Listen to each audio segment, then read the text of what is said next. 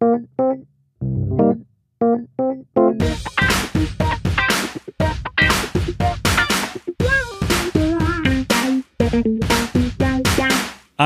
wunderschönen guten Tag und herzlich willkommen zurück im Brandschutzmilieu zur Dezemberfolge. Heute ist der 26.12.2020 und bei mir ist mein wunderbarer Kollege Carsten Mohr. Carsten, hallo. Hallöchen.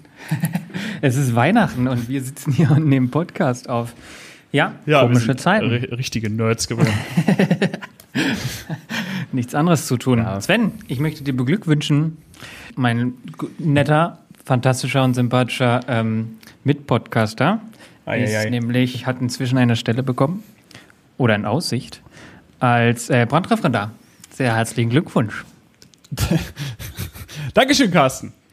Es, äh, es freut mich, in, in deine Fußstapfen treten zu dürfen. Nee, er ist nicht in Berlin, er ist in Münster, habe ich gehört. Genau, bei Darf der Berufsfeuerwehr? Münster habe ich eine Stelle als Brandreferendar zum 1.4.2021 in Aussicht. Die wichtigsten Punkte sind auch schon abgeschlossen. Das heißt, ähm, ich kann mit großer Hoffnung das hier verkünden. Ähm, und äh, ja, danke. War, war eine Tour, hat Spaß gemacht. War anstrengend und anspannend, aber Aber wird auch anstrengend, kann ich dir sagen, aber auch schön. da spricht der Veteran. Eieiei. Nee, aber das Schöne daran ist halt, dass wir das jetzt bei, dann beide beruflich, also du bist ja auch im Rettungsdienst schon beruflich, aber dann, dass wir beide Feuerwehr beruflich machen. Damit ist es auch in Stein gemeißelt, hoffentlich. Oder jedenfalls, dass wir noch lange Spaß haben, diesen Podcast weiterzuführen. Ja, Vielleicht. Unter Umständen. Schauen wir mal. ich, das würde ich mir auf jeden Fall vornehmen. Gut, machen wir. Wollen wir zu den News kommen? Wir kommen zu den News. News Nummer eins. Es kam zu rechten Strukturen in der Feuerwehr Bremen. Ich weiß nicht, die einen oder anderen haben es vielleicht auch mitbekommen. In der Bremer Feuerwehr kam es zu strukturellem Rassismus, kam zu Homophobie, auch gegen Mobbing gegen MitarbeiterInnen. Und das wurde unter anderem und teilweise auch von Vorgesetzten gedeckt, sodass die Stadt und die Feuerwehr jetzt eine Sonderermittlerin eingesetzt haben, die die Sache aufarbeiten soll.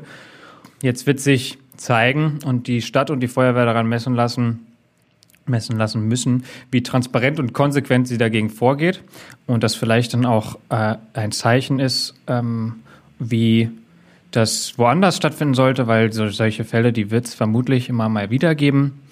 Und für mich steht nämlich eins fest, Rassismus, Sexismus oder Homophobie ist mit den Werten der Feuerwehr und der Demokratie, für die wir stehen, absolut nicht vereinbar. Die zweite News, rückwirkend zum 15.12.2020, ist die neue Verordnung zum Anspruch auf eine Schutzimpfung gegen das Corona Coronavirus SARS-CoV-2 äh, in Kraft getreten. Diese sieht jetzt drei Kategorien ähm, zur Priorisierung dieser Schutzimpfung äh, vor. Dabei entsprechen Mitarbeiter des Rettungsdienstes der Kategorie 1, der höchsten Priorität, und Angehörige der Feuerwehr der Kategorie 3, der erhöhten Priorität. Anfangs, ähm, zu Beginn vom Dezember, gab es noch sechs Kategorien, wo die Feuerwehrangehörigen in Kategorie 5 gefallen sind. Ähm, nun Kategorie 3 mit erhöhter Priorität, wohingegen die Mitarbeiter des Rettungsdienstes genauso wie Pflegekräfte in Krankenhäusern auf Intensivstationen in Kategorie 1 fallen. Kommen wir zum heutigen Thema, Carsten.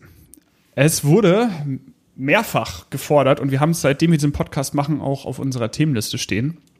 Und wir haben uns gedacht, jetzt wo wir sehr viel Zeit zur Vorbereitung haben ähm, und hatten, haben wir einfach mal das Thema gemacht. Das heißt, wir beschäftigen uns heute mit mobilen Absauganlagen der Feuerwehr zur Beseitigung von Emissionen fehlerhaft zubereiteter Nahrungsmittel durch den Bürger. Nee, ist klar.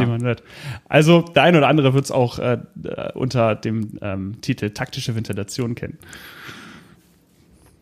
Ja, das war die Einleitung. ja, das, ich habe mir richtig Mühe gegeben.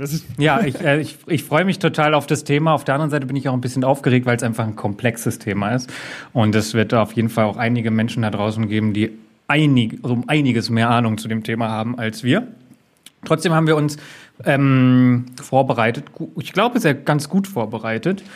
Und wir freuen uns aber natürlich auch immer, wenn Leute uns sagen, was wir falsch machen. Ne? Feedback-Folge lässt grüßen. ich muss auch, ich muss ganz ehrlich sagen, ich habe auch Respekt vor diesem Thema, weil genauso wie du sagst, ähm, ich glaube, dass die Kompetenz auf diesem Thema und wirklich die Beschäftigung ganz unterschiedlich in Deutschland ist. Es gibt sehr, sehr viele Feuerwehren, die das routinemäßig in ihren Standardeinsatzregeln äh, verankert haben. Bei anderen Feuerwehren und darum auch dieser von mir kreativ zusammengebastelte Titel ist es irgendwie nur das, das Teil, was man da hinstellt, um den, um den Brand oder die Emissionen von, von angebrannten Essen im Topf aus der Wohnung zu kriegen. Habe ich das Nach dem Feuer, ja, voll. Es gibt ja auch ähm, Feuerwehren, die Gerätschaften, die andere schon seit vielen Jahren haben, jetzt erst einführen. Nun, und wir haben Namen ja, Nun, wir haben ja auch viele Feuerwehren, die zum Beispiel ein Belüftungsgerät nicht auf ihren Fahrzeugen haben, weil es gar nicht genormt ist für ihr Fahrzeug. Also da äh, auf all das kommen wir zu sprechen. Ja, genau. Vielleicht erstmal, warum ist denn überhaupt Ventilation so ein Faktor bei der Feuerwehr? Klar, irgendwie wollen wir am Ende gut die schlechte Luft aus dem, aus dem Zimmer raus haben, wo es gebrannt hat. Ähm, das ist quasi eine Serviceleistung von uns. Aber Ventilation hat ja aktiv mit dem mit dem Brandgeschehen zu tun. Ja? Jedes Feuer braucht Sauerstoff. Wir können also damit tatsächlich steuern. Wir haben in unserer ersten Folge darüber gesprochen, wie Brände sich entwickeln. Und da haben wir unterschieden zwischen Brandlast und ventilationsgesteuerten Bränden. Da sagt es der Titel schon, Brände haben, wir können über die Ventilation, über wie machen wir die Luft- und Sauerstoffzufuhr, können wir die Brände steuern. Ja? Und da erinnern wir uns einfach ans Branddreieck. Ganz elementarer Bestandteil eines Brandes ist Sauerstoff. Und der muss irgendwo herkommen. Und in einem geschlossenen Raum verbraucht er sich. Ja. Und mit dem können wir spielen, damit können wir taktische Maßnahmen treffen, die uns helfen oder auch den Menschen in der Wohnung, in die wir reingehen. Wir müssen uns noch mal kurz daran erinnern, dass wir eine Thermik haben. Ja, in einem Feuer ist erzeugt Hitze. Das heißt, ähm, wir haben eine Schichtung in dem Brand. Wir reden auch von der Schwerkraftströmung, das heißt Luft, eine Luft, eine recht kalte Luftschicht, die sich unten sammelt aufgrund der Dichte, die Richtung Brand hinzieht, weil das Feuer quasi den Sauerstoff atmet. Und wir haben oben eine entstehende Rauchschicht, die sehr heiß ist, die eine geringe Dichte hat, aus der auch Wärmestrahlung herauswirkt, die Wärmestromdichte. Und das alles zusammen macht diese Schwerkraftströmung oben in einer Überdruckzone raus mit einem Überdruck. Wenn wir irgendwo Öffnungen haben, geht da der Sauerstoff raus. Unten ein Unterdruck, wo, ähm, ich habe gerade Sauerstoff gesagt, ich meinte Rauch. Und unten die Luft, der Sauerstoff, der Unterdruck, da atmet das Feuer quasi ein. Das ist diese Strömung, die gegensätzlich entsteht. Und wenn wir jetzt auch noch im Hinterkopf haben, dass sich diese Brände über die letzten 30, 50 Jahre verändert haben, nämlich nochmal um diese Zahlen zu wiederholen, wir haben bis zu zwölffach höheres Rauchvolumen, einfach aufgrund der anderen Materialien, die wir verwenden. Wir haben viel höhere Wärmefreisetzungsraten, bis zu vierfach höhere Energie hat das Feuer bei heutigen Wohnungsbränden. Und das allein zeigt schon, es lohnt sich, damit zu arbeiten, mit dem Rauch zu arbeiten. Denn es ist nicht nur das Feuer, was die, was die Hitze und die Wärmestrahlung ergibt, sondern eben der Rauch auch. Rauch kann brennen, und aus dem Rauch entsteht eine Wärmestrahlung. Wir reden von der Wärmestromdichte. Das heißt, auf der einen Seite erzeugt das Feuer mit einer Wärmefreisetzungsrate den Rauch und der Rauch selber, der, der ähm, kann auch nochmal Hitze strahlen und weiter thermisch aufbereiten und auch selbst brennen. Und aus dem wirkt ähm, die Wärmestrahlung. Und das nochmal so als kleinen Einschub, wie wir in Folge 1 schon mal besprochen haben. Wichtig ist an dieser Stelle schon erstmal festzuhalten, noch sind wir nicht bei taktischer Ventilation. Ja, wir sind erstmal nur bei Ventilation. Und aus Ventilation, ohne dass wir sie beeinflussen, aber natürlich auch wenn wir sie beeinflussen, ergeben sich grundsätzliche Konsequenzen für den Feuerwehreinsatz.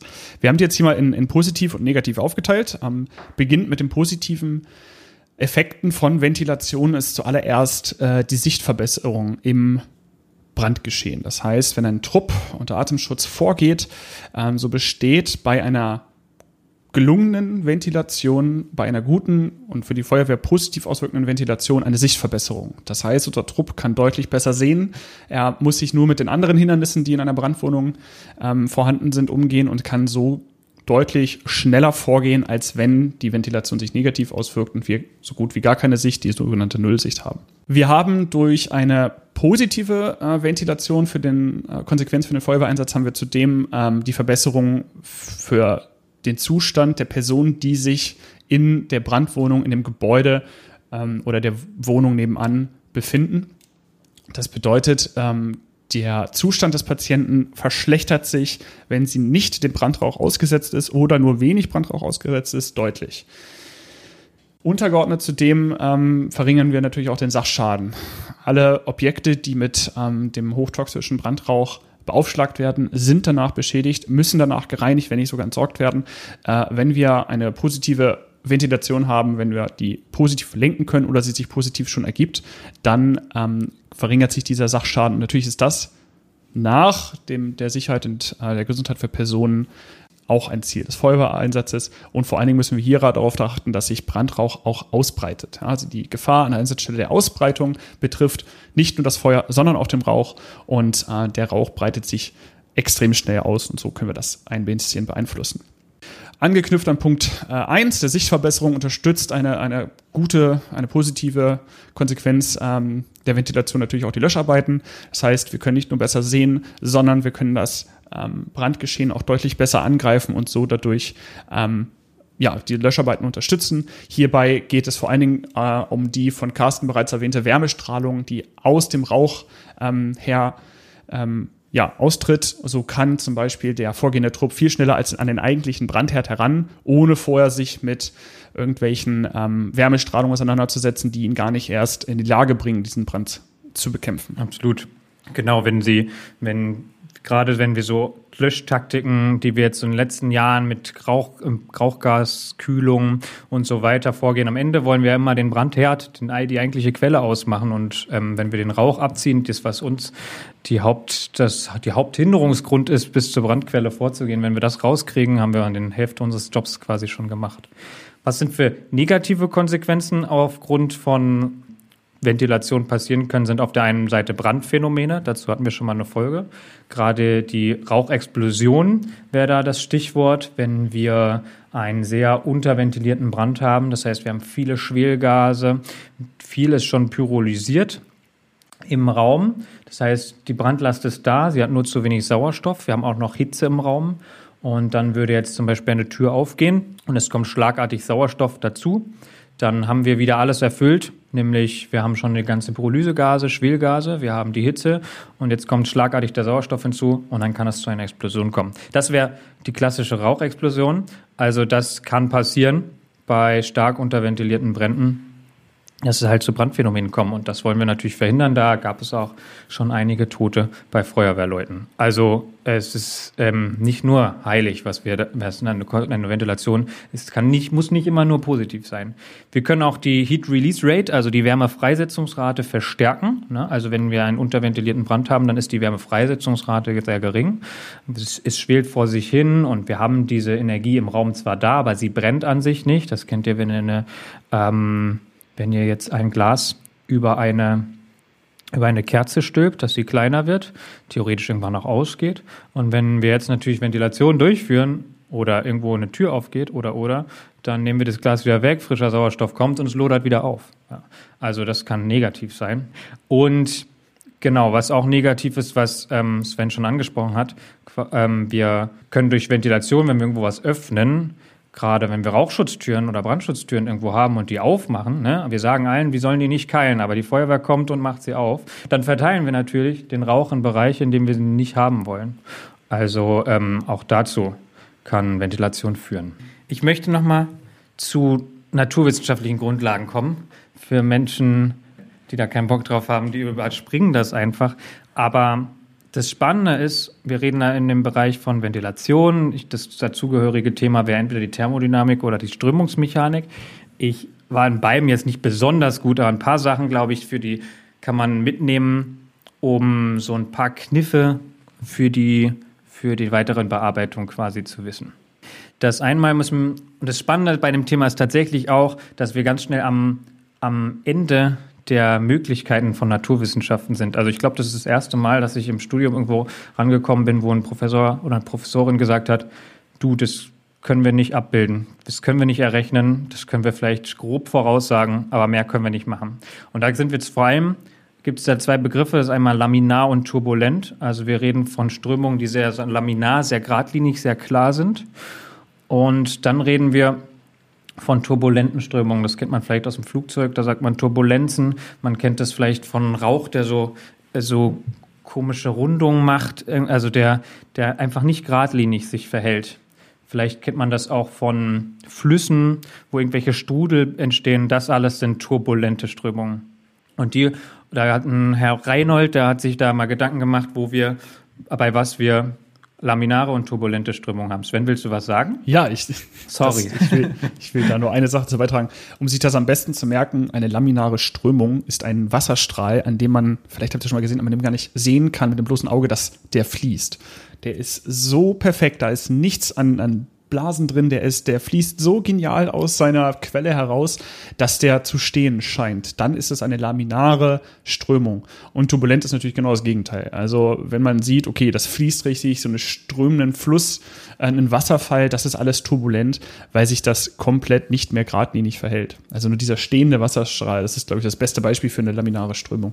Voll. Sobald man da dann aber irgendwas reinstellt, einen Finger reinhält, plötzlich wird es turbulent. Oder irgendwie eine Kerze, die in einem windstillen Raum brennt. Da ist eine ganz klare Rauchsäule, so ganz klar irgendwie so da drüber. Sobald man da so ein bisschen pustet oder Tür aufmacht, wird die turbulent. Genau, also das mal als quasi Unterscheidung. Und das Spannende ist, laminare Strömungen können wir mathematisch, naturwissenschaftlich irgendwie ganz gut beschreiben, voraussagen. Und turbulente nur sehr, sehr schwer. Und genau das ist aber das Problem, weil über 95 Prozent der Strömungen, die wir so rechnen wollen oder die spannend sind, oder überhaupt der Strömung sind halt turbulente Strömungen. Und da haben sich dann, wie sie sich alle heißen, ob sie Bernoulli heißen, ob sie Venturi oder Navier-Stokes heißen, all diese Menschen haben versucht, da die Zusammenhänge zu verstehen und die haben wir, glaube ich, auch. Das Problem ist nur das Voraussagen. Wir können es quasi retrospektiv irgendwie ganz gut beschreiben wir wissen, dass es zusammen die Zusammenhänge zwischen Dichte, Druck, Temperatur, Geschwindigkeit von Fluiden, also Fluiden sind alles, was gasförmig oder flüssig ist, die verhalten sich strömungsmechanisch sehr ähnlich. Klar kommt es ein bisschen auf die Viskosität an, auf die Dickflüssigkeit und trotzdem verhalten die sich ähnlich. Und wir sind dann aber ganz schnell am Ende der Möglichkeiten, weil wir dann ganz viele Vereinfachungen machen müssen. Also gerade Navier-Stokes schaffte oder hat, da gibt es verschiedene Möglichkeiten, turbulente Strömungen zu vorauszusagen oder zu berechnen, müssen dabei aber verschiedene Vereinfachungen machen von den Umgebungsbedingungen, Temperatur, Druck, die aber eigentlich gar nicht zu vereinfachen sind. Und dadurch entstehen halt Ungenauigkeiten. Also all diese Modelle sind dann einfach extrem vereinfacht und damit eben doch wieder nicht genau.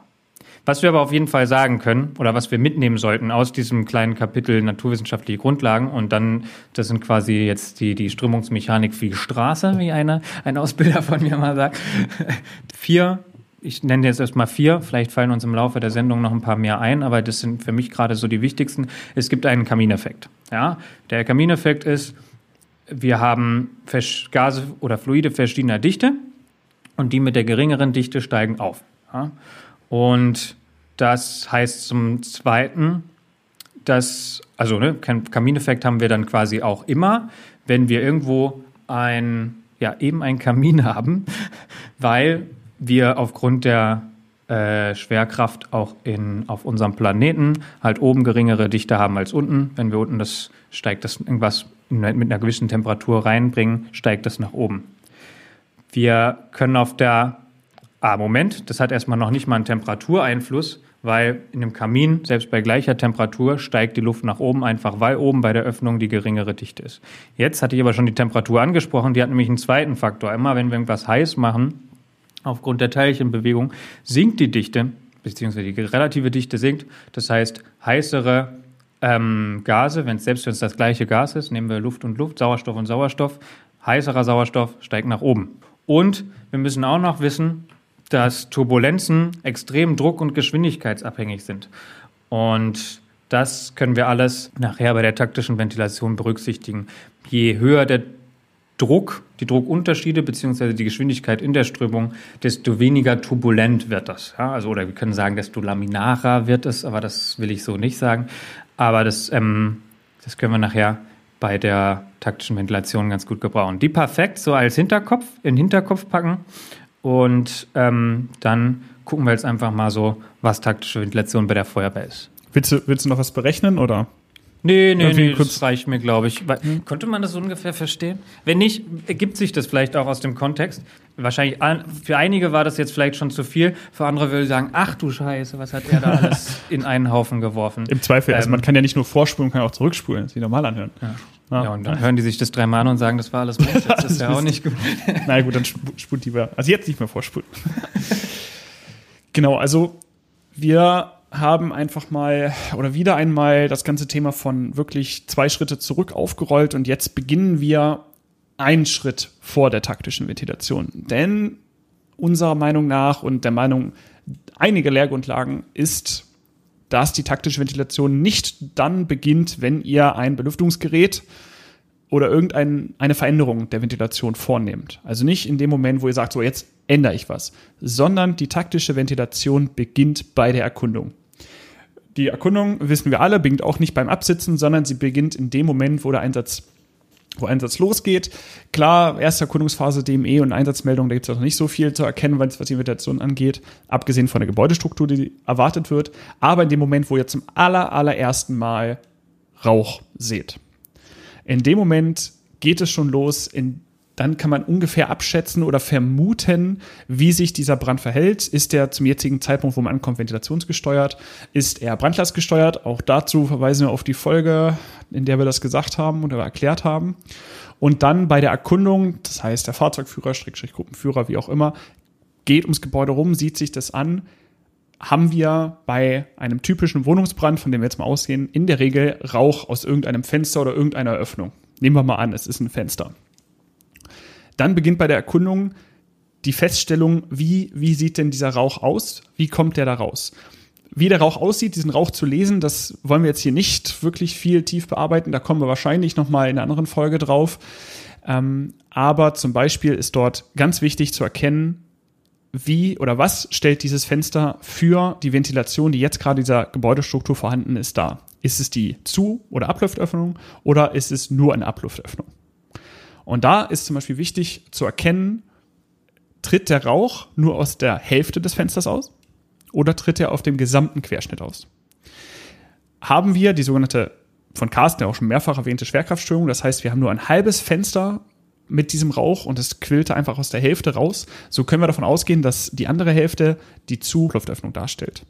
Haben wir einen Rauchaustritt aus dem gesamten Querschnitt, das heißt, ihr seht dort nirgendwo Luft hinein fließen in diesen Raum, dann ist es die Abluftöffnung. Dann müssen wir davon ausgehen, irgendwo anders ist die Zuluftöffnung, denn wir brauchen immer beides. Und so ist der erste Punkt, den man bei taktischer Ventilation sieht oder in Berührung kommt an der Einsatzstelle, immer die Erkundung und das Suchen nach einer Zu- oder Abluftöffnung, denn diese ist vorhanden irgendwo. Jeweils eine mindestens. Punkt zwei: die Maßnahmen. Führungskreislauf ganz äh, normal, kennen die meisten, viele.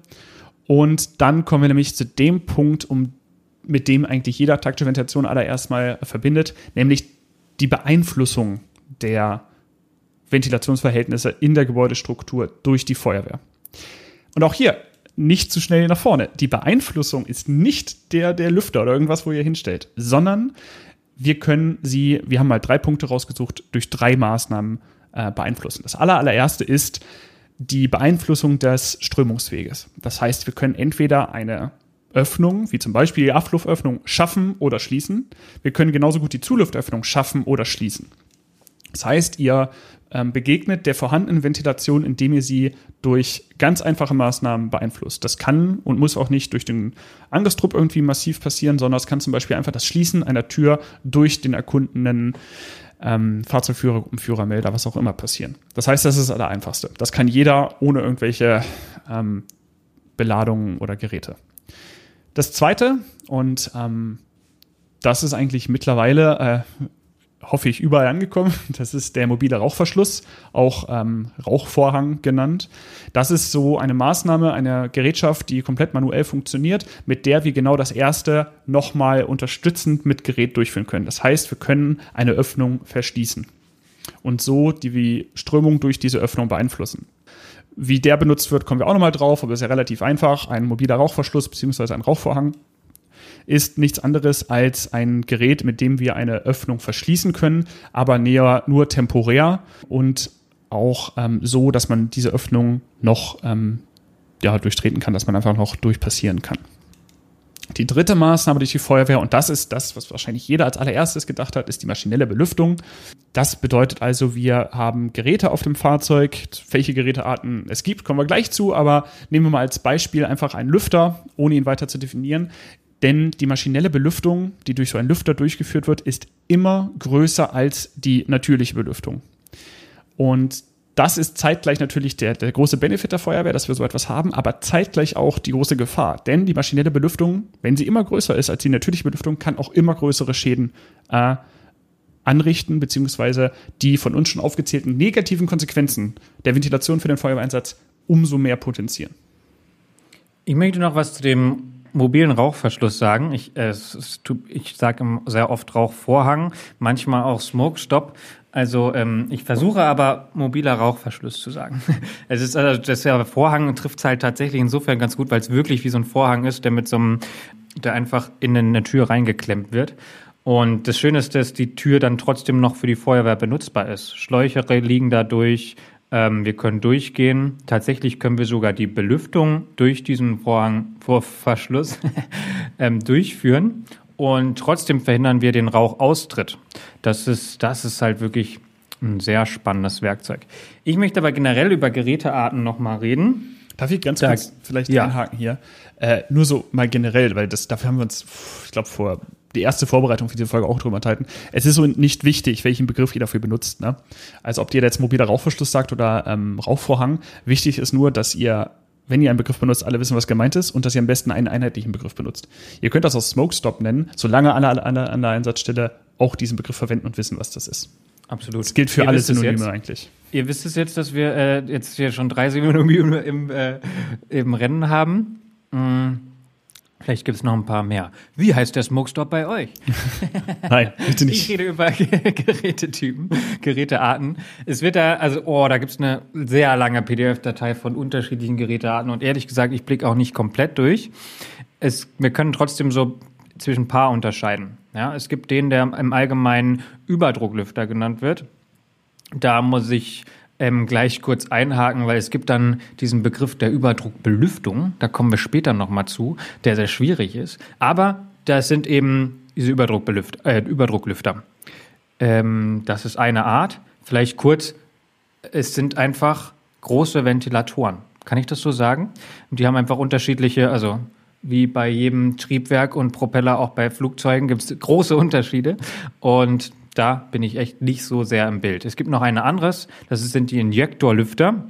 Die machen sich so ein, dieses Injektionsprinzip, Venturi-Prinzip ähm, zu eigen und können damit noch ein bisschen mehr Durchsatz erzeugen. Da ähm, ist im Endeffekt auch ein bisschen egal, welchen von den beiden Lüftern ihr habt, nur dass ihr es wisst vielleicht, welchen Lüfter ihr habt, wie ihr damit umgehen müsst. Das macht zum Beispiel einen Unterschied, in welcher Entfernung die zu Türen hingestellt werden müssen. Müssen die die kompletten Querschnitt abdecken oder nicht? Das sind so ein paar Unterschiede. Also beschäftige euch einfach mit dem Lüfter, den ihr habt und dann sollte das eigentlich kein Problem sein. Wichtig ist für mich vielleicht eher, was für, wobei es gibt da noch einen Unterschied zwischen, was für Durchsatz erzeugen die, wie viel Ablauföffnung bräuchte man am Ende oder so. Aber ähm, das ist alles, man kann aus einem eine große Wissenschaft machen. Wir wollen das ja eher einfach halten. Wichtig für mich eher ist, was für Antriebsarten haben die. Ähm, weil da gibt es einfach große Unterschiede. Die meisten kennen wahrscheinlich einfach so einen, der mit so einem, wie so einem Rasenmähermotor, Kraftstoffbetrieben, also mit einem Verbrennungsmotor ist. Das hat ähm, natürlich den großen Vorteil, ich kann es quasi überall hinstellen, hat den riesigen Nachteil, dass es extrem laut ist. Und, wobei die anderen jetzt auch nicht viel leiser sind, aber auch selbst ein Verbrennungsprodukt hat. Ne? Und da haben wir echt so Tests gemacht, wo wir ein ähm, Treppenraum, Treppenhaus, ich sage immer Treppenraum, das ist irgendwie so ein Feuerwehrsprech, äh, wenn wir von Treppenraum sprechen, reden rein einfach ein ganz normales Treppenhaus. Ja? Dann haben wir ein komplett unverrauchtes Treppenhaus mit einem solchen Lüfter belüftet und hatten dann am Ende halt eine Kohlenmonoxidkonzentration dahin, einfach aus dem Verbrennungsprodukt des Verbrennungsmotors. Deswegen immer mit ähm, Schlauch, Abgasschlauch verwenden und auch der reicht aber nicht aus, um das komplett zu verhindern. Also das im Hinterkopf haben, das, also natürlich dürfen wir den natürlich nicht im Haus aufstellen. Ja, das wäre nämlich so ein Vorteil von einer anderen Antriebsart. Elektrolüfter, die haben kein Verbrennungsprodukt am Ende, keine Abgase, und deswegen ähm, können wir die auch im Haus einsetzen. Und da gibt es auch explosionsgeschützte Varianten. Wir haben, es gibt auch akkubetriebene Varianten. Also viele davon müssen man mit Kabel. Es gibt auch welche mit Akku, die sind meistens ein bisschen schwächer. Also da gibt es noch viel auszuprobieren und zu gucken, wer welches nimmt. Vielleicht ist auch einfach gut, verschiedene zu haben. Es gibt auch noch wasserbetriebene. By the way, auch extrem laut, machen das Wasser schnell sehr heiß, ist mir aufgefallen. Man muss zwei ähm, Schläuche, also sind, ne, ein Schlauch hin, ein Schlauch zurück. Es wird in so einem Ringbetrieb über die Pumpe betrieben. Hat auch Vorteile. Einmal zum Beispiel, dass wir so bei manchen Arten so einen Nebel erzeugen können. Das kann praktisch sein für Kühlungszwecke und, und, und. Aber, und viele davon sind explosionsgeschützt. Aber nicht alle. es ist nämlich genau der Punkt. Wasserbetriebene äh, Belüftungsgeräte werden oft als generell Explosionsschutz, äh, also explosionsgeschützt interpretiert, weil da ist ja kein Motor dran. Ähm, es gibt welche, auf jeden Fall. Äh, es gibt explosionsgeschützte ähm, wasserbetriebene ähm, Lüfter, aber es ist nicht kein genereller Explosionsschutz gemäß ATEX. Kurz zum Hintergrund, ATEX ist eine Richtlinie der EU, die letzten Endes aus zwei Richtlinien besteht, die Schutzsysteme zur bestimmungsgemäßen Verwendung in explosionsgeschützten Bereichen äh, definiert. Und es besteht bei wasserbetriebenen Lüftern nicht generell ein Explosionsschutz, denn ähm, diese rotierenden Teile können natürlich immer noch aufgrund der Materialeigenschaften der verwendeten Materialien ähm, Funken erzeugen. Das heißt, und das gilt ja immer, wenn wir über Geräte reden, das sagen wir auch jedes Mal, wenn über, wenn wir über Geräte reden, es geht gar nicht darum, was ist besser, sondern was habt ihr. Ihr müsst euch mit eurem Gerät beschäftigen und ihr müsst euch äh, im Klaren sein, wie ihr das verwendet und welche Eigenschaft es hat. Und ex-geschützt ist auch nicht gleich ex-geschützt. Das ähm, ist halt auch noch so ein Ding. Da steht zwar ex-geschützt drauf, aber dann muss man auch noch mal gucken, für welche Temperaturklasse ist es zugelassen und welches äh, Gas zum Beispiel haben wir hier. Das ist eigentlich immer Gas. Genau. Zur, aber da wollen wir gar nicht hin abdriften, nur dass ihr das wisst. Guckt euch das Gerät an. Die äh, Normbeladung wollte ich noch absprechen, also ansprechen. Also auf der nach DIN ist es auf dem HLF 10, auf dem HLF 20, auf dem also Hilfeleistungslöschfahrzeug 10 und 20, als auch aus dem Löschgruppenfahrzeug 10 und 20 drauf. Sven runzelt die Stirn, Hilfeleistungslöschgruppenfahrzeug. Hilfeleistung. Klugscheißer. Halten wir fest, dass es auf jeden Fall nicht LHF heißt. Können wir uns darauf einigen? In Berlin heißt es ähm, LHF und deswegen werde ich dazu natürlich nichts sagen. mir im Endeffekt auch ganz egal, wie es heißt, sondern was es auf die Straße und vor allen Dingen an die Einsatzstelle bringt. Und im Moment bringt es mich an die Einsatzstelle und deswegen darf das auch gerne LHF heißen. Mann, mach mal weiter. Ja, okay. also, jetzt haben wir angefangen jetzt von der haben wir ihn aus dem Konzept gebracht. Tja. Nö, also mit dem LAF bringst du mich nicht aus dem Konzept. So, folgendes. Wir müssen einfach nochmal darüber reden, wenn wir jetzt diese Geräte äh, an den Start bringen und die Maßnahme taktische Ventilation äh, in unserem Einsatz verwenden, wofür benutzen wir sie tatsächlich? Äh, wir haben jetzt die ganze, die ganze Zeit letzten Endes auf genau diesen Punkt hingearbeitet. Wir kennen die naturwissenschaftlichen Grundlagen, wir kennen die Geräte, wir kennen ähm, die Eigenschaften. Wofür benutzen wir es? Und da kann man drei zentrale Punkte nennen, für die ihr äh, die taktische Ventilation nutzen könnt. Natürlich in x Varianten und es gibt bestimmt auch noch andere Sachen, die ihr damit machen könnt, aber diese zentralen Punkte sind die, auf die wir uns hier äh, einigen wollen und das ist Punkt A, die Sicherung des Rettungsweges. Das heißt also, auch ohne dass wir dort einen Angriff durchführen, können wir den Rettungsweg, über den sich Menschen in Sicherheit bringen, ähm, Menschen und Tiere in Sicherheit bringen, ähm, unterstützen bzw. sichern. Das wäre also die taktische Maßnahme der Verteidigung. Richtig? Carsten? Richtig. Mhm. Äh, LHF fahren wir, Carsten? Äh, ja, ich war kurz abwesend. Ja. Weiter. Zweite Maßnahme der taktischen Ventilation, ähm, die wir damit durchführen können, ist die Unterstützung des vorgehenden Trupps.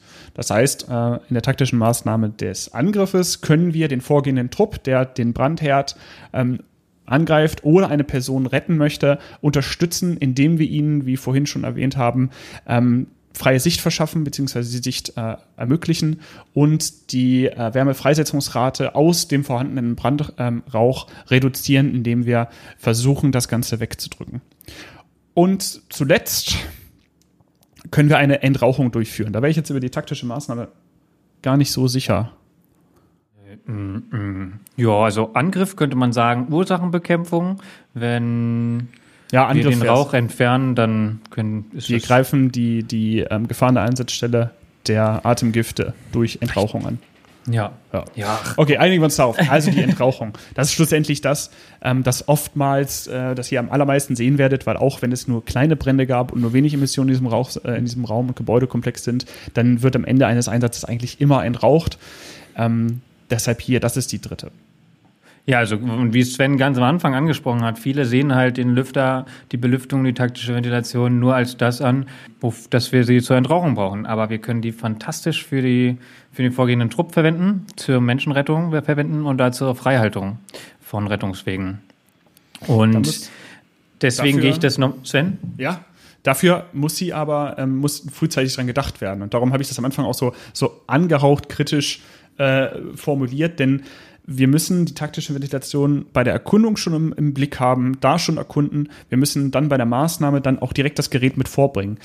Ja, also es, es gibt Standardeinsatzregeln und auch die Meinung, dass ähm, das Belüftungsgerät mit dem Verteiler vorgenommen wird. Das heißt, es steht direkt ähm, zur Verfügung. Genauso ist es ähm, oft Common Use beziehungsweise eine, eine Standardeinsatzregel, dass der Angriffstrupp immer mit einem mobilen Rauchverschluss vorgeht. Das mag aber anderswo sein. Also in einer großen norddeutschen Feuerwehr ist das jetzt erst dieses Jahr so, so Trend geworden mit dem mobilen Rauchverschluss. Ja, also ihr seht, ähm, äh, spannendes Thema, weil sehr unterschiedlich gehandhabt. Genau, also ich kenne das auch so, Standardeinsatzregeln, da ist das ganz schnell ein, ein eigener Einsatzabschnitt, Kontrolle, Belüftung, wichtig. Wir, also, und das gerade so auf einem Zugführer, Zugführerinnen-Ebene ist das ganz oft ein Thema, weil Treppenraum frei halten. Aber genau, das, da, da rede ich vielleicht erst gleich zu. Was gibt es für Möglichkeiten? Was für tatsächliche Maßnahmen? Wir haben jetzt gerade gesprochen, okay, es geht um diese drei Gruppen. Können wir das einsortieren, unsere Maßnahmen? Was können wir denn tatsächlich tun mit der, bei der taktischen Belüftung? Und da haben wir jetzt einige Punkte, die wir einfach mal als Impuls reinwerfen wollen. Es gibt diese, den Begriff der offensiven Ventilation. Also, und das meinen, das ist tatsächlich das mit dem vorgehenden Trupp. Das heißt, wir, der Angriffstrupp geht meinetwegen bis zur Rauchgrenze oder bis zur Tür, hinter der man weiß, ab hier geht's los. Und in dem Moment, wo der vorgeht, machen wir den oder machen schon vorher den Lüfter an und er geht quasi mit dem Strom, mit dem Frischluftstrom in die Wohnung vor. Dafür braucht es eine ganz grundsätzliche Voraussetzung, nämlich dass wir eine Abluftöffnung haben. Also irgendwo in der Wohnung muss schon ein kaputtes Fenster sein, ob von uns kaputt gemacht oder von durch das Feuer bereits kaputt gemacht oder aus welchen Gründen auch immer offen. Wir brauchen einen sogenannten Strömungskanal, einen Strömungspfad. Wir brauchen einen Zu- und eine Abluftöffnung. Zuluftöffnung ist meistens der Weg, aus dem wir kommen und wo wir den Lüfter irgendwo hinstellen und dann gehen wir mit der frischen Luft vor. Das hat den Vorteil, dass wir sehen, was wir tun, dass wir thermisch weniger ähm, beansprucht werden durch den Rauch. Wir können schneller vorgehen und wir, erf- wir verringern auch die Konzentration des Brandrauchs in der Wohnung. Das heißt, es wird in der Regel auch besser sein für die Person. Voraussetzung ist natürlich, weil, wir hatten vorhin auch gesprochen, natürlich können wir damit das Feuer auch anfachen, dass ähm, die Person nicht zwischen dem Feuer und der Abluftöffnung ist. Also wenn ihr euch das jetzt quasi mal bildlich vorstellt, wir haben jetzt, wir sind im Flur, dann brennt es am Ende des Flurs und die Person liegt in einem Zimmer dahinter, in der auch die Abluftöffnung ist, dann fachen wir das Feuer an, es kommt mehr Rauch und die Person kriegt mehr Rauch und vielleicht sogar mehr Feuer, ähm, ist mehr Feuer ausgesetzt. Das darf nicht passieren. Also das müssen wir, wie können wir das von, von, wissen wir das denn vorher? Wir können davon zum Beispiel ausgehen, wenn wir von außen den Brandraum sehen, das Fenster ist dort offen, kaputt, Flammen schlagen raus, dann können wir davon ausgehen, das ist der Brandrauch. Wir wissen, eine Person ist in der Wohnung, das ist ein Ermessensding. Klar, es könnten auch zwei Brandstellen sein. Es geht alles. Aber in der Regel geht man ja davon aus, es gibt einen Brandraum. Und wenn wir sehen, ah, in dem Brand, in dem Raum brennt es und da kommt, wird auch damit das, der mei- meiste Rauch produziert. Wenn wir jetzt eine offensive Belüftung vornehmen, gehen wir mit der frischen Luft durch die Wohnung, suchen die Person, suchen alles ab und am Ende, zack, Feuer aus, Job erledigt. Wenn es immer so einfach wäre. Wir können das auch noch kombinieren, da werden wir nachher noch mal drüber reden, mit einem, mit einem Außenangriff. Das nennt sich dann Fenster da kommen wir später noch zu sprechen. Andersherum, auch taktische Ventilation, auch wenn es das quasi das Gegenteil ist, ist die Antiventilation.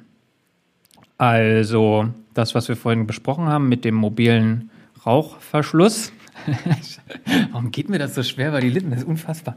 Also, wir hängen in die Tür, in dem Moment, wo wir die Tür aufmachen in diese Brandwohnung, immer noch gleiches Beispiel, äh, würde ja der Rauch rauskommen, ja, und damit uns das Treppen, den Treppenraum verrauchen. Das ist ein Problem, weil die Menschen, die sich in so einem Haus aufhalten, im schlimmsten Fall ist es auch noch Altbau, das heißt, es geht schnell durch die Decken durch. Die Leute wollen aus dem Gebäude raus oder fliehen, weil es bei denen auch brennt oder es verraucht, sie haben Angst, whatever. Die Menschen werden das, den Treppenraum benutzen. Und das ist auch unser Angriffsweg, ne? wenn wir vor der Wohnung stehen, die ganzen Wohnungen oben drüber, die äh, gehen da durch. Das heißt, den Treppenraum, den wollen wir frei behalten. Es könnte auch sehr gut sein, dass der schon verraucht ist und da Menschen da drin sind. Das heißt, wir wollen den auf keinen Fall weiter verrauchen, indem wir da die Tür aufmachen. Jetzt könnte man natürlich sagen, ey, wir gehen über die Leiter rein, auch eine charmante Lösung. In der Regel werden wir aber über die Treppe vorgehen, vermutlich. Und dann hat sich das halt etabliert, dass wir da einen Rauchverschluss, einen mobilen Rauchverschluss reinmachen, um den Rauchaustritt zu verhindern und trotzdem unten durch den Vorhang mit Schlauch vorgehen können. Auch in Kombination mit einer ähm, einer Belüftung möglich, natürlich. Also das wäre jetzt aber so ein klassisches Ding, wenn wir keine Abluftöffnung haben, dass wir dann auf jeden Fall diesen Rauchvorhang setzen, weil wir keinen Strömungspfad haben, also nicht mit einer offensiven Belüftung, äh, Ventilation vorgehen können. Es gibt noch so ein Beispiel aus ähm, englischsprachigen Raum, aus den USA. VEIS steht für Ventilate, Enter, Isolate and Search. Also die Idee ist, wir, also es ist klassischerweise auch über Leitern möglich, wenn wir die ähm, Geschosse über der Brandwohnung kontrollieren wollen, ist das verraucht, sind da Menschen drin, dass wir dann zum Beispiel von außen mit einer Drehleiter ranfahren, Scheibe kaputt machen, ähm, reingehen, die Tür hinten zumachen, wenn eine Wohnungstür offen ist oder so, also diese Wohnung, also Ventilate, wir machen die Fensterscheibe kaputt, holen den Rauch, damit eine Abluftöffnung geschaffen. Wir gehen rein, Enter in die Wohnung, machen die Wohnungstür zu, damit kein weiterer Rauch durch die, durchs Treppenraum beispielsweise reinkommen kann. Isolate, also isolieren. Und am Endeffekt Search, wir suchen die Wohnung ab. Das ist so ein klassisches Ding, also was die USA viel macht, was man in Deutschland, glaube ich, recht wenig macht, aber was als eine kleine, kleine Idee ähm, mit reinzunehmen ist. Ja, also auch das könnte man als Teil einer taktischen Ventilation sehen. Quasi isolieren, ventilate. Ganz cool. Die ähm, Natürlich, was wir vorhin auch noch gesagt haben, Sicherung und Rettungswege, was ich jetzt nebenbei immer angesprochen habe, es kann durchaus eine Möglichkeit sein, eine Ventilation durchzuführen des Treppenraums, ohne dass wir da drin vorgehen. Ne? Also es könnte ja sein, entweder über Leitern oder über im Parterre oder Erdgeschoss, dass man dort als Angriffsweg reingeht mit einem Angriffstrupp und trotzdem leichte Raucheintritte ins Treppenhaus hat, dass wir dann abgesehen davon, ob wir darüber vorgehen oder nicht, den Treppenraum mit einem Lüfter ventilieren, dass der schön frei bleibt und dass wir da auch eigentlich immer mindestens einen Trupp mal durchschicken und den Treppenraum kontrollieren lassen, gucken, ob die ganzen Wohnungstüren zu sind, dass ähm, wir auf keinen Fall, und das ist ganz wichtig, Rauch verbreiten. So, es gibt den, ich hatte vorhin angesprochen, dass es den Begriff der Überdruckbelüftung gibt. Das war lange Zeit so, ein, so eine Idee, muss ich eigentlich sagen dass man, wenn man den Lüfter einfach nur stark genug einstellt, einen so hohen Überdruck hat, dass der allen Rauch wegdrückt.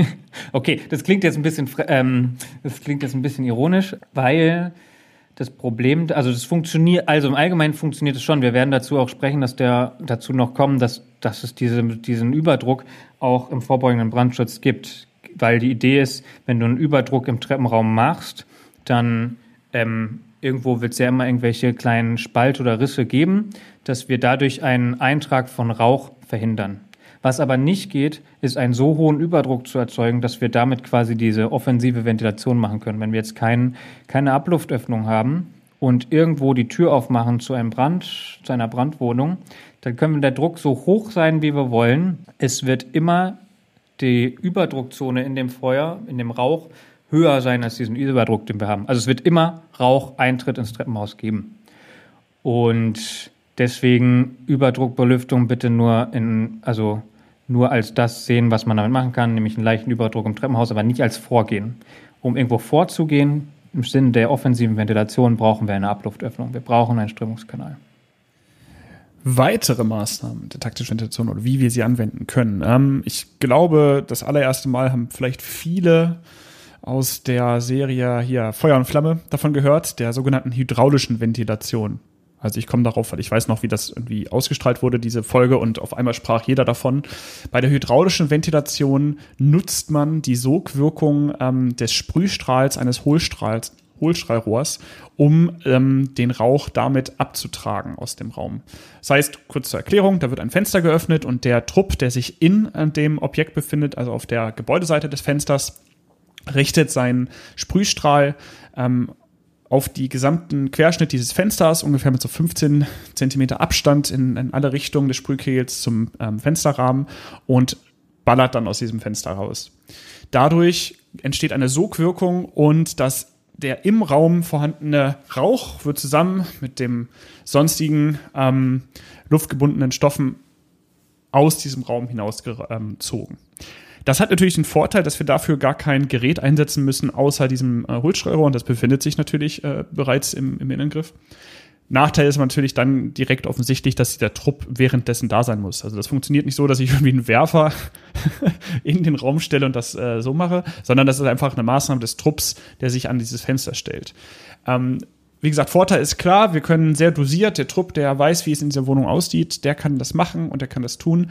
Der weitere Nachteil ist natürlich A, der Wasserverbrauch und ähm, B, muss das Fenster auch irgendwie in eine freie Fläche münden. Wenn da draußen dann der Löschzug steht, ist es eher eine Maßnahme, die zu negativen Effekten äh, dieses Löschzugs draußen führt. Ja, also können natürlich nicht aus irgendwelchen Fenstern rausballern.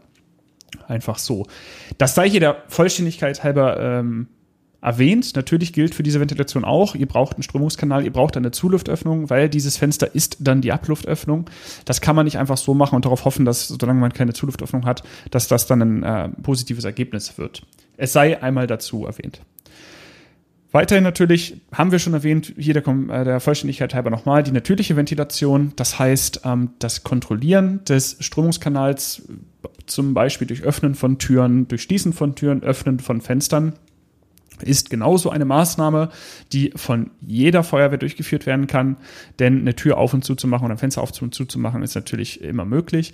Bei Fenstern, wenn ihr das nutzt, nochmal der Hinweis ist offensichtlich, wenn ihr das Fenster kaputt macht, könnt ihr es nicht wieder schließen. Also wenn zum Beispiel die Möglichkeit besteht, dass ihr das Fenster ganz normal von innen öffnet, dann ist es natürlich eine schönere Maßnahme, als es kaputt zu machen, denn äh, so könnt ihr dann im Nachhinein diese natürliche Ventilation nicht nur als Einweglösung nehmen, sondern mehrfach. Zuletzt, und das hat Carsten auch gerade angesprochen, äh, was vielleicht auch nicht jedem direkt in den Sinn kommt, ist die Nutzung von im Gebäude vorhandenen Ventilationseinrichtungen, wie zum Beispiel einer Rauchwärmeabzugsanlage. Das heißt, diese nicht pauschal immer einzuschalten, sondern ganz gezielt in seine Maßnahmen einzubinden, ist natürlich auch eine Maßnahme, die wir als taktische Ventilation bezeichnen können. Das heißt, wir machen so eine Anlage ausfindig und wir überlegen uns, welche Effekte wir davon haben, wenn wir die in Betrieb nehmen da muss man natürlich noch sehen, ist die, können wir die wieder ausschalten, können wir die anschalten, wie funktioniert das hier? Woran ist sie gebunden? Also das muss natürlich geklärt sein, aber dann können wir sie in unseren Maßnahmen zur Beseitigung oder in unsere taktischen Maßnahmen einbinden und dann können wir mit dieser Rauchwärmeabzugsanlage arbeiten und sie ähm, in ihrem Sinne oder in unserem Sinne nutzen und ihren Bestimmungszweck nutzen. Zuletzt noch einmal der Sicherheitstreppenraum, zu dem Carsten nichts anzumerken hat, sondern zur RWA. genau, ich wollte nur sagen, also ich zähle da schon auch dazu nicht nur irgendwelche Anlagen, die maschinell irgendwas machen, irgendwie Entrauchungsanlagen. Es gibt ja auch äh, so Brandfallsteuerung von BMAs, wo es einfach ähm, so Abzugsflächen aufgehen, ne? einfach irgendwelche irgendwelche Dachflächenfenster, die dann auffahren oder so. Was sich aber, was ab Gebäudeklasse 4, ich weiß es nicht genau, ähm, vorgeschrieben ist, ist einfach eine Abzugsfläche oben in Treppenhäusern, ne, die man aus, aus dem Erdgeschoss aufmachen können muss. Das habt ihr bestimmt schon mal gesehen. Irgendwie so ein, was war das jetzt für eine Farbe, Sven? Orange, glaube ich. Ja, so ein, ja, es ähm, war orange. Okay, wo man also einen Knopf, den man einschlagen muss, drücken, und dann geht oben Fenster auf. Und da kann man jetzt mal, natürliche Belüftung wäre dann einfach dieser Kamineffekt, ne? durch ein hohes Treppen raus zieht das raus. Aber das können wir halt zum Lüften auch benutzen, bevor wir da, wir schicken da wahrscheinlich eh irgendwann einen Trupp hoch, um das zu kontrollieren. Aber bevor wir jetzt da jemanden hochschicken, um ein Fenster aufzumachen, drücken wir diesen Knopf. Ne? Also auch das geht. Und Carsten hat es eigentlich jetzt auch schon ergänzt, also ein Sicherheitstreppenraum ähm, können wir genauso nutzen. Also im Sicherheitstreppenraum existiert ein ähm, absichtlicher äh, Überdruck, der so ist, dass dort ähm, geringe Mengen an Rauch äh, nicht eindringen können. Und das ist natürlich auch für uns eine Möglichkeit des Rückzuges, wo wir die vorhandene Ventilation nutzen können, um uns äh, in Sicherheit zu bringen, beziehungsweise auf den Einsatz in dem dann verrauchten Gebiet, Bereich ähm, Wo vorbereiten zu können. Sowas, Wo gibt es denn sowas? Zum Beispiel in Hochhäusern. ja. In Berlin übrigens, wenn wir da nochmal drüber reden, gibt es einen Sicherheitstreppenraum Light, aber den wollen wir jetzt nicht thematisieren, weil sonst wird die Folge noch länger. Ähm, schlussendlich ist da ganz wichtig, dass ihr die, ähm, die Funktion dieses Sicherheitstreppenraums natürlich auch ähm, erhaltet und nicht durch Verkeilung von den relevanten Türen das Ganze ähm, zerstört und so ähm, diese, diesen Rückzugsort und die, dieses Konzept ähm, aus eurer taktischen Ventilation streichen könnt, weil sie damit nicht mehr existiert. Und schlussendlich gibt es wie so oft keine pauschale ähm, gute Tat im Feuerwehrwesen. Ja, also du kannst nicht einfach sagen, yo, Rauch-Wärme-Abzugsanlage, hau einen Button und dann wird alles besser. Nein, alles bedarf einer Abstimmung, alles bedarf einer Kontrolle. Im schlimmsten Fall führt mangelhafte Abstimmung bei Ventilationsmaßnahmen zur ähm, massiven Verletzung von zum Beispiel einem vorgehenden Trupp. Das heißt, ähm, wenn ich zum Beispiel einen Fensterimpuls gebe, kommen wir auch gleich zu, also wenn ein, ein, ein ähm, eine gute Maßnahme von außen durchgeführt wird, aber sich zeitgleich ein, ein Trupp im Innengriff befindet, dann kommt ihm einfach eine Wall von, von ähm, Dampf entgegen und verbrüht ihn. Das heißt, es muss abgestimmt und kontrolliert werden. Es gibt kein ist eine gute Maßnahme, kannst du immer machen, sondern gerade bei der Ventilation müsst ihr euch abstimmen, muss eine Kontrolle beherrschen. Bei größeren und komplexeren Gebäudestrukturen ähm, bedarf es dann hier tatsächlich einer Person, die das, das einfach die ganze Zeit kontrolliert. Also wo wir uns explizit damit auseinandersetzen, was hat denn unsere Ventilation für einen Effekt und einer passt die ganze Zeit nur darauf auf. Mhm. Ja, also insbesondere die Abluftöffnung kontrolliert werden? Also funktioniert die taktische Ventilation so, wie wir uns das vorgenommen haben? Ne? Wir haben uns überlegt, okay, da geht's rein, da geht's vermutlich raus, Lüfter an, der Angriffstrupp weiß Bescheid, ganz wichtig, das ist äh, Punkt Abstimmung, die müssen immer Bescheid wissen und da irgendwie auch mit involviert werden, die können ja auch für Abluftöffnung sorgen oder oder oder. Und dann macht man Lüfter an und dann sieht man, äh, der Rauch kommt gar nicht aus dem Fenster raus, dann kommt er entweder irgendwo anders raus oder der Strömungskanal findet irgendwo anders statt. So, wenn das alles nur durchs Treppenhaus geht, dann könnte es sogar den Rauch ins Treppenhaus reinziehen, so mit so einem, diesem Venturi-Effekt. Also kontrolliert die Abluftöffnung, funktioniert es? Und auch bei der Abluftöffnung könnten ja zum Beispiel auch Flammen rausschlagen, die dann im Überschlag in ein anderes Geschoss, also da könnte dann auch noch jemand stehen, der das im Zweifel ablöscht. Also, ähm, genau dass sowas mit Kontrolle. Machen wir, Carsten, machen wir doch mal ein Beispiel. Ähm, wir, haben uns, wir haben uns das hier mal überlegt, diesmal ähm, vielleicht eine etwas neuere Methode oder zum ersten Mal ausprobierende Methode in unserem Podcast, dass wir so gegen Ende des Themas, um das ein bisschen zusammenzufassen, aber auch um ein, zwei neue ähm, Sachen noch reinzubringen, einfach ein Beispiel machen, in das wir uns mal hineindenken, um dann einfach mal zu gucken, welche wichtigen Maßnahmen betreffen denn jetzt die taktische Ventilation in Okay, ich möchte das machen. Ja, ja, ja. Okay, ähm, folgendes Beispiel. Ein Mehrfamilienhaus kann also viel mehr als dreistöckig, sagen wir mal, fünf- oder sechsstöckig. Es könnte für Menschen, die eher im Ostteil in Deutschland leben, vielleicht könnte es so eine Platte sein oder einfach einfach ein größeres, wo wirklich viele Wohnungen, mehrere Wohnungen drin sind. So klassischerweise eine Wohnung pro Etage oder zwei von dem Treppenraum aus. Äh, genau, ein großer Treppenraum in der Mitte und es brennt im ersten OG. Wir kommen an, sehen Feuerschein direkt aus dem offenen Fenster raus. Und eine Person sagt uns, da drin wird eine Person vermisst. Wie gehen wir vor? Oder könnten wir vorgehen? Wichtige Ergänzung, wir könnten, wie könnten wir vorgehen und unabhängig davon, was für ein Gerät da jetzt steht. Ist jetzt erstmal egal, was da steht. Wir möchten zwei, beziehungsweise später dann drei Ziele von unserer Tagschiffentation jetzt ziemlich in diesem Beispiel erreichen. Und zwar wollen wir als allererstes die Sicherung der Rettungswege ähm, einleiten. Dann wollen wir unseren unterstützenden, unseren vorgehenden Trupp unterstützen. Und zuletzt wollen wir eine Entrauchung durchführen. Und als aller, alles, alles allererstes, natürlich Erkundung und so weiter, ist klar, aber als allererstes müssen wir uns darauf konzentrieren, wenn wir hier mit Ventilation arbeiten möchten, Nummer eins, es muss ein Strömungskanal geschaffen werden. Das heißt, wir brauchen eine Zuluftöffnung, aber vor allen Dingen brauchen wir eine Abluftöffnung. Die Zuluftöffnung ist ja irgendwie da, sonst können wir ja gar nicht ventilieren, aber wir brauchen eine Abluftöffnung und wir wollen festlegen, wo diese ist. Das heißt, wir haben gelernt, kann jeder machen, Fenster auf, zum Beispiel ähm, das oberste Fenster in diesem Treppenraum, sodass wir diesen Treppenraum entrauchen könnten, beziehungsweise den Rettungsweg, der dieser Treppenraum ja nun mal ist, ähm, sichern können, indem wir ihn entrauchen. Jetzt haben wir, und das ist der neue Punkt, den wir reinbringen wollen, Feuer am Fenster festgestellt. Richtig, war das so, Carsten? Richtig. Feuer an einem Fenster. Das heißt, wir sehen, ähm, dass dort ein Fenster ist und dahinter befindet sich tatsächlich direkt der Brandherd und die Brand, der Brandraum. Und wir können nun etwas durchführen, von dem ich schon äh, immer ein großer Fan bin und ihr jetzt auch sein werdet und wahrscheinlich schon seid. Das ist der sogenannte Fensterimpuls. Das ähm, heißt also, wir geben durch dieses Fenster einen Wasserstrahl in diesen, in diesen Brandraum ab, um so die Temperatur in diesem Brandraum massiv zu senken und zum Beispiel ein Übergreifen des Feuers aus diesem Fenster hinaus ähm, zu verhindern. Dazu muss aber gesagt sein, es gab da viele Diskussionen drüber und vor allen Dingen, ähm, was sind die Effekte von diesem ähm, von diesem Fensterimpuls. Erst einmal das Positive ist, das kann man sauschnell machen. Wenn das jetzt hier, wir haben jetzt das erste OG festgelegt, da, da würde sogar eine Schnellangriffseinrichtung würde da reichen, um da reinzuballern. Das heißt, ihr müsst dafür noch nicht mal einen ähm, Verteiler gesetzt haben. Das heißt, ihr kommt da an mit eurem HLF und oder anderem Fahrzeug, ganz egal. Wasser für ein Fahrzeug, Schnellangriffseinrichtung raus, reinrichten, braucht nur eine Person, Fensterimpuls geben. In Klammern, Achtung, Abstimmung, ist klar. Wir gehen nach den aktuellen Erkenntnissen nicht davon aus, dass dieser Wasserdampf, der dabei entsteht, weil dort ist natürlich der heißeste, der, der heißeste Punkt im ganzen Brand ähm, geschehen hier. Wir gehen aber davon aus, dass der Wasserdampf, der dabei entsteht, keine größere Verschlechterung des Patientenzustandes, den wir in der Wohnung vermuten, ähm, erwarten.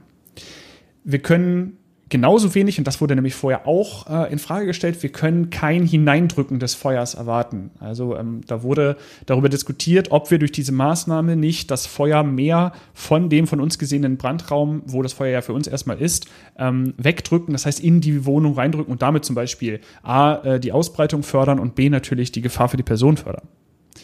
Ist nicht der Fall.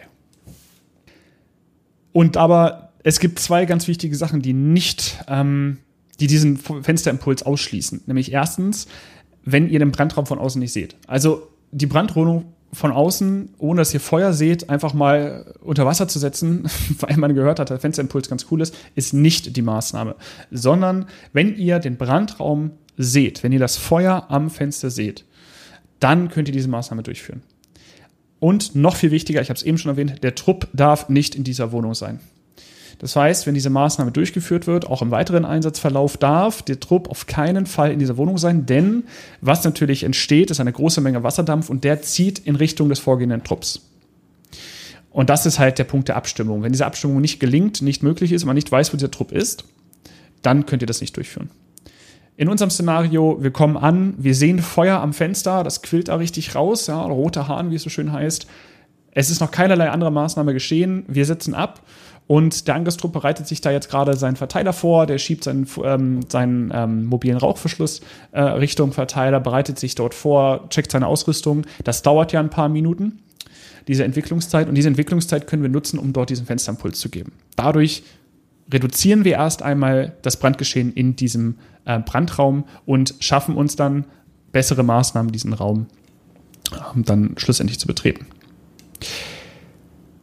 Ja, ähm, als nächstes wenden wir uns wieder dem bereits erwähnten äh, Treppenraum vor, also zu. Und das ist nämlich immer das Allerwichtigste. Dieser muss kontrolliert werden. Wir müssen feststellen in unserer Erkundung, wie sieht denn dieser Treppenraum aus? Er ist Vielleicht an der Stelle, ja. also ja, ich sehe das auf jeden Fall so, aber das ist immer irgendwie auch ein bisschen Ermessensspielraum, was jetzt die höhere priorisierte Gefahr ist. Wenn wir jetzt wissen, da ist definitiv eine Person drin, dann ist das natürlich unsere Priorität Nummer eins. Trotzdem haben wir diesen Treppenraum, je nachdem, wie verraucht der schon ist, was wir über die Wohnung darüber wissen, ist das auf jeden Fall irgendwie mindestens wahrscheinlich Priorität Nummer zwei. Also ähm, irgendwo ja, da also, ist das anzuordnen. Genau, ja. ich, ich, wollte damit jetzt auch nicht priorisieren, dass das jetzt äh, wichtiger ist. Das äh, wollte ich gar nicht so sagen. Es, es, geht mehr darum, dass dieser Treppenraum ja einen sehr relevanten Baustein in unserem ganzen Einsatz hier äh, darstellt. Denn äh, wir haben jetzt ja in diesem Fall einen Treppenraum, der vermutlich und mit hoher Wahrscheinlichkeit zu unserer Brandwohnung führt, in der wir eine Person vermissen. Und das ist zeitgleich der Rettungsweg wie auch unser Angriffsweg Nummer eins. Ja, da geht jetzt unser Angriffstrupp vor, wenn wir uns nicht anders entscheiden, wie zum Beispiel durch das Vornahme von Leitern. Ähm, aber wir müssen, und das passiert durch den Fahrzeugführer, Gruppenführer, wie auch immer, und durch den Angriffstrupp, wir müssen den Treppenraum kontrollieren. Natürlich ist die, die Rettung der Person unsere Priorität eins. Sie folgt aber durch den Treppenraum. Und das Kontrollieren kann ja auch sein, dass ich den Angriffstrupp frage, hey, wenn ihr auf dem Weg dahin seid, gebt mir mal Rückmeldung, wie sieht's denn da drin aus? Ähm, wie ist denn der Zustand des Ganzen? Und Genau. Ähm, würde jetzt keine Person vermisst worden sein, kann man äh, dann über zum Beispiel eine Riegelstellung vor dieser Brandwohnung nachdenken. Das heißt, dass der Angriffstrupp sich dort äh, vor dieser äh, Tür positioniert und dann erstmal die Verteidigung vornimmt, die Verteidigung dieses Rettungsweges, sodass wir einmal äh, diesen Treppenraum nutzen können. Wichtig ist aber, und das gilt immer, auch bei zum Beispiel dem Vorhaben, irgendein Fenster im Treppenraum zu öffnen, wir gehen nicht an der Brandwohnung vorbei. Das heißt, wenn es nur einer ist vom Angriffstrupp, bleibt dieser vor der Brandwohnung sitzen. Wie gesagt, Voraussetzung, wir gehen da nicht direkt rein, weil keine Menschenrettung ist. Und äh, wenn wir irgendwo was öffnen würden, der Angriffstrupp geht nicht an der Brandwohnung vorbei, öffnet erst irgendwelche Fenster und kommt zurück. Diese Regel bleibt immer bestehen. Hat den Hintergrund, das ist ja eine allgemeingültige Regel im Brandeinsatz, das hat den Hintergrund, dass das Feuer nicht in den Rücken fallen darf von diesem vorgehenden Trupp.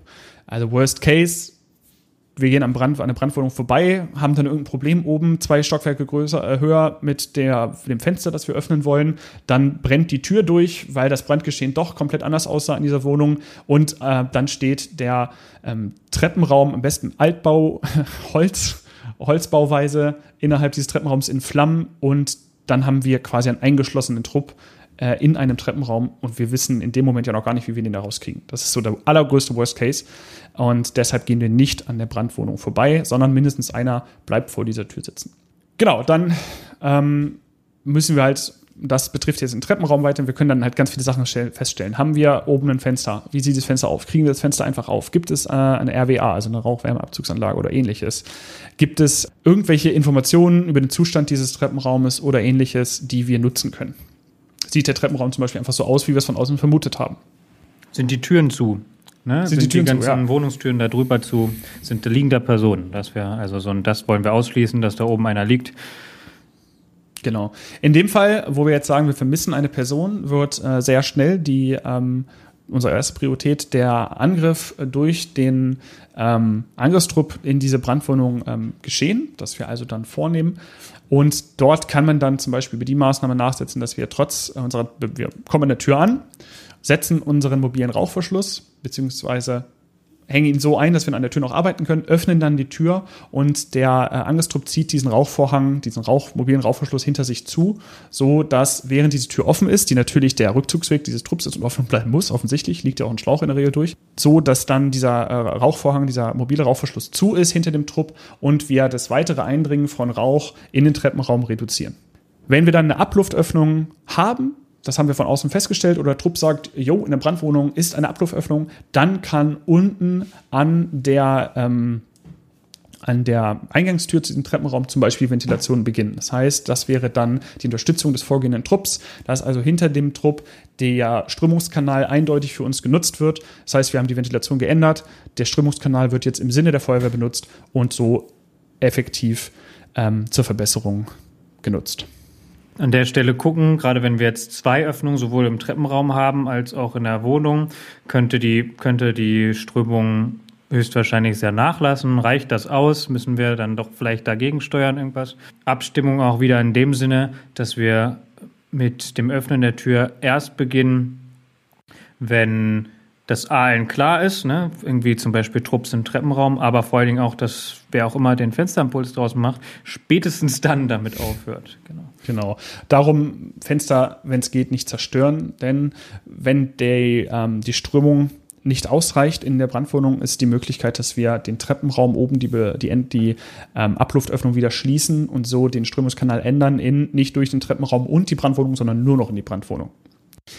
Andere Maßnahme, wir wollen gar nicht in die Wohnung. Wir wissen, Fensterimpuls hat gewirkt, äh, die, das Brandgeschehen ist deutlich zurückgegangen. Jetzt priorisieren wir, dass wir zum Beispiel äh, Personen aus anderen Wohnungen oben oder im Treppenraum retten. Ändern den Stromungskanal, der Angriffstrupp bleibt vor der geschlossenen Tür ähm, der Brandwohnung sitzen. Kleine Side Note, wenn die Tür zugezogen wird, wäre es am besten, wenn wir die wieder aufkriegen, ohne masch irgendwie maschinell da was zu machen, zum Beispiel einen Schlüssel sichern oder ähnliches setzt einen mobilen Rauchverschluss, bleibt vor der Tür sitzen und wir öffnen oben im Treppenraum ein Fenster, ventilieren das, den Treppenraum. Der Strömungskanal ist jetzt von unten der Zuluftöffnung oben in den Treppenraum und dort oben, ganz oben die Abluftöffnung und ventilieren den Treppenraum rauchfrei, so dass wir eine ähm, Rettung von Personen an anliegenden Wohnungen äh, durchführen können. Frage ist, müssen wir das tun? Können wir zum Beispiel auch sagen, es ist zu riskant, weil dort Personen äh, sich drin befinden, die nicht so mobil sind. Wir gehen davon aus, dass wir mindestens zehn Minuten diesen Treppenraum runtersteigen müssen oder dass wir sogar äh, Geräte brauchen, wie zum Beispiel einen Tragestuhl, um die da rauszukriegen. Können wir sie nicht in den Wohnungen belassen und betreuen? Also schicken wir, Carsten hat dieses schöne Beispiel angebracht, wo der Angriffstrupp oder ein Truppe unter PA sich in eine Wohnung begeben hat und dort mit den Personen abgewartet hat und sie betreut hat, ähm, damit wir sie gar nicht erst in den Treppenraum bringen müssen. Wäre genauso die Möglichkeit. Oder wir schicken sie auf die Gebäuderückseite und dem Feuer abgewandte Seite. Alles äh, möglich. Ist ja auch immer eine Frage der Zeit, ne? Wenn wir irgendwie sehen, ey, es ist gar nicht so ein großes Feuer, wir haben das irgendwie in fünf Minuten aus, und dann können wir einfach alles entrauchen und die Gefahr ist gebannt, dann müssten die auch gar nicht raus. Haben wir aber irgendwie eine Holzdecke und in den zwei Wohnungen darüber schon extrem irgendwie Durchbrand oder Rauch. Also das ist natürlich alles, also das, wir wollen hier nicht äh, quasi einen Fahrplan machen, so hat das auszusehen. Das hat einfach zu viele Variable. Ist mehr so ein Beispiel, was man machen könnte in gewissen Situationen. Das kann wann anders wieder ganz anders aussehen. Mehr so als Idee, was alles möglich ist. Also gerade so dieses, jo, wenn die Personen gut ansprechbar sind und einen verstehen und man mit denen reden kann und die sagen, ja, nee, bei uns ist noch unverraucht, ist nur vom Treppenhaus her irgendwie, bla bla, dann, ja, er legt da ein Handtuch vor und geht an die Rückseite, wir schicken da jemanden hin und dann betreuen wir die Person und dann kann die da frische Luft atmen. Also es gibt ganz viele Möglichkeiten, ja. Wir wollen damit quasi nur so ein bisschen so ein, so ein konstruiertes, äh, ja, so ein Sandkasten dafür schaffen mit diesem Beispiel. Äh, überlegt euch, und das könnt ihr auch einfach, wenn ihr Langeweile habt, mal machen, äh, überlegt euch das Szenario. Äh, vielleicht habt ihr ein Objekt in eurem ähm, Einsatzgebiet, wo ihr sagt, okay, wie würde sich das denn ventilieren? Ähm, und dann guckt euch das an. Wichtig ist aber, dass ihr von Anfang an euch überlegt, wie ist denn der Strömungskanal? Und wenn ihr euch nicht sicher seid, wir reden ja jetzt hier von einem wunderhübschen Treppenraum, der einfach gerade hochgeht und wo man sich denkt, jo, das wird nicht sonderlich spektakulär. Aber was ist denn mit dem Bestand? Was, was ist denn mit dem, mit, was mit irgendwelchen Altbauten, wo sich jemand gedacht hat, dass es jetzt schön ist, hier fünf Schnörkel und drei Türen und dazwischen ist noch eine Maisonette-Wohnung und hier und da zu bauen? Das sind Strömungskanäle, die unfassbar ähm, komplex werden und wo ihr an der Einsatzstelle euch definitiv an eure Grenzen geraten werdet. Vielleicht habt ihr ja auch Möglichkeiten, das auszuprobieren mit einer, Neb also mit so einem, mit so einem Disco-Nebel und das zu probieren. Ihr habt irgendein Objekt, wo ihr das machen könnt. Aber auch an dieser Stelle, A, ihr habt die Thermik nicht, ne? Das wird im Brandfall vielleicht ganz anders sein, einfach weil der Rauch heiß ist und sich dadurch ganz anders verhält. Und es wird immer, es kann, das ist halt auch so ein Ding, es kann einmal funktionieren, das nächste Mal nicht. Also Stichwort Wind. Also je höher ein Gebäude ist, desto mehr Wind wirkt auf der Fläche. Um, einfach weil Wind weiter oben stärker ist. Und da gibt es auch diese Möglichkeit, dass diese Schichtung sich komplett aufhebt. Also es gibt diesen, diesen Begriff der Winddruckstichflammen.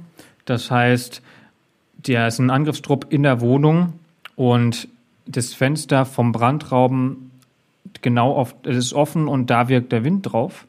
Und dann drückt es wie so ein Föhn durch die Wohnung durch und es kommen einfach Stichflammen einem entgegen. Und da kann halt die beste, stärkste Lüfter kann halt nicht gegen ein windbeaufschlagtes Fenster wirken. Also wenn man denkt, haha, geil, Abluftöffnung machen wir und da kommt kein Rauch raus, mal kurz auf Windrichtung gucken. Also es sind alles so Sachen, gutes Background-Wissen haben, ausprobieren, aber die Kontrolle und dann halt auch den Arsch in der Hose haben zu sagen, okay, hat nicht funktioniert, machen wir anders das ist Teil einer taktischen Ventilation. Gerade wenn Leute irgendwie sagen, haha, haben sie nicht, also das ist auch ausprobieren. Und dann deswegen ist diese Abstimmung ganz wichtig und auch auf den Angriffstrupp zu vertrauen. Auch der Angriffstrupp muss das sich gut damit auskennen, am besten alle. So. Wir haben, wir haben an dieser Stelle noch ein Novum, vielleicht so ein bisschen. Wir haben uns nämlich, wir sind auch schon ziemlich lange in dieser Ja, Folge. wir müssen die, jetzt mal zum Ende kommen. die, Kritiker unserer langen Folgen werden wieder schreien. Ei, ei, ei. Ähm, und zwar wollen wir, um das jetzt nicht noch länger die Länge zu ziehen, keine richtige äh, Zusammenfassung dieser Folge machen, so wie wir es sonst machen, sondern wir haben uns diesmal auf ähm, Do's und Don'ts oder Tun und Nicht-Tun geeinigt. Das heißt, wir haben insgesamt sechs Do's und Don'ts, also drei Do's und drei Don'ts äh, zusammengeschrieben und die diese Folge eigentlich kristallisieren. Und ähm, die wollen wir einmal zusammenfassen. Machen wir das abwechselnd oder machen wir alle Do's und alle Don'ts? Du machst das, was man macht und ich mach das, was man nicht machen sollte. Also wie immer. Wie immer. Und zwar Do's, was man machen sollte. Ganz wichtig, Kontrolle und Abstimmung. Überwacht die Abluftöffnung, ob eure Ventilation so funktioniert, wie ihr das geplant habt. Nicht nur einmal, sondern die ganze Zeit. Zweitens, was man machen sollte, aufpassen. Insbesondere bei Wind in hohen Gebäuden. Es kann die Umkehrung des Strömungskanals auch gegen eure taktische Ventilation durch maschinelle Belüftung ähm, erfolgen. Und dann können diese Winddruckstichflammen, die Carsten gerade erwähnte, auftreten. Dasselbe Feuer im selben Raum kann an zwei unterschiedlichen Tagen komplett anders aussehen, weil es ist keine isolierte Atmosphäre. Ihr seid der Umgebung ausgesetzt. Drittens, Abstimmung, habe ich oben schon gesagt.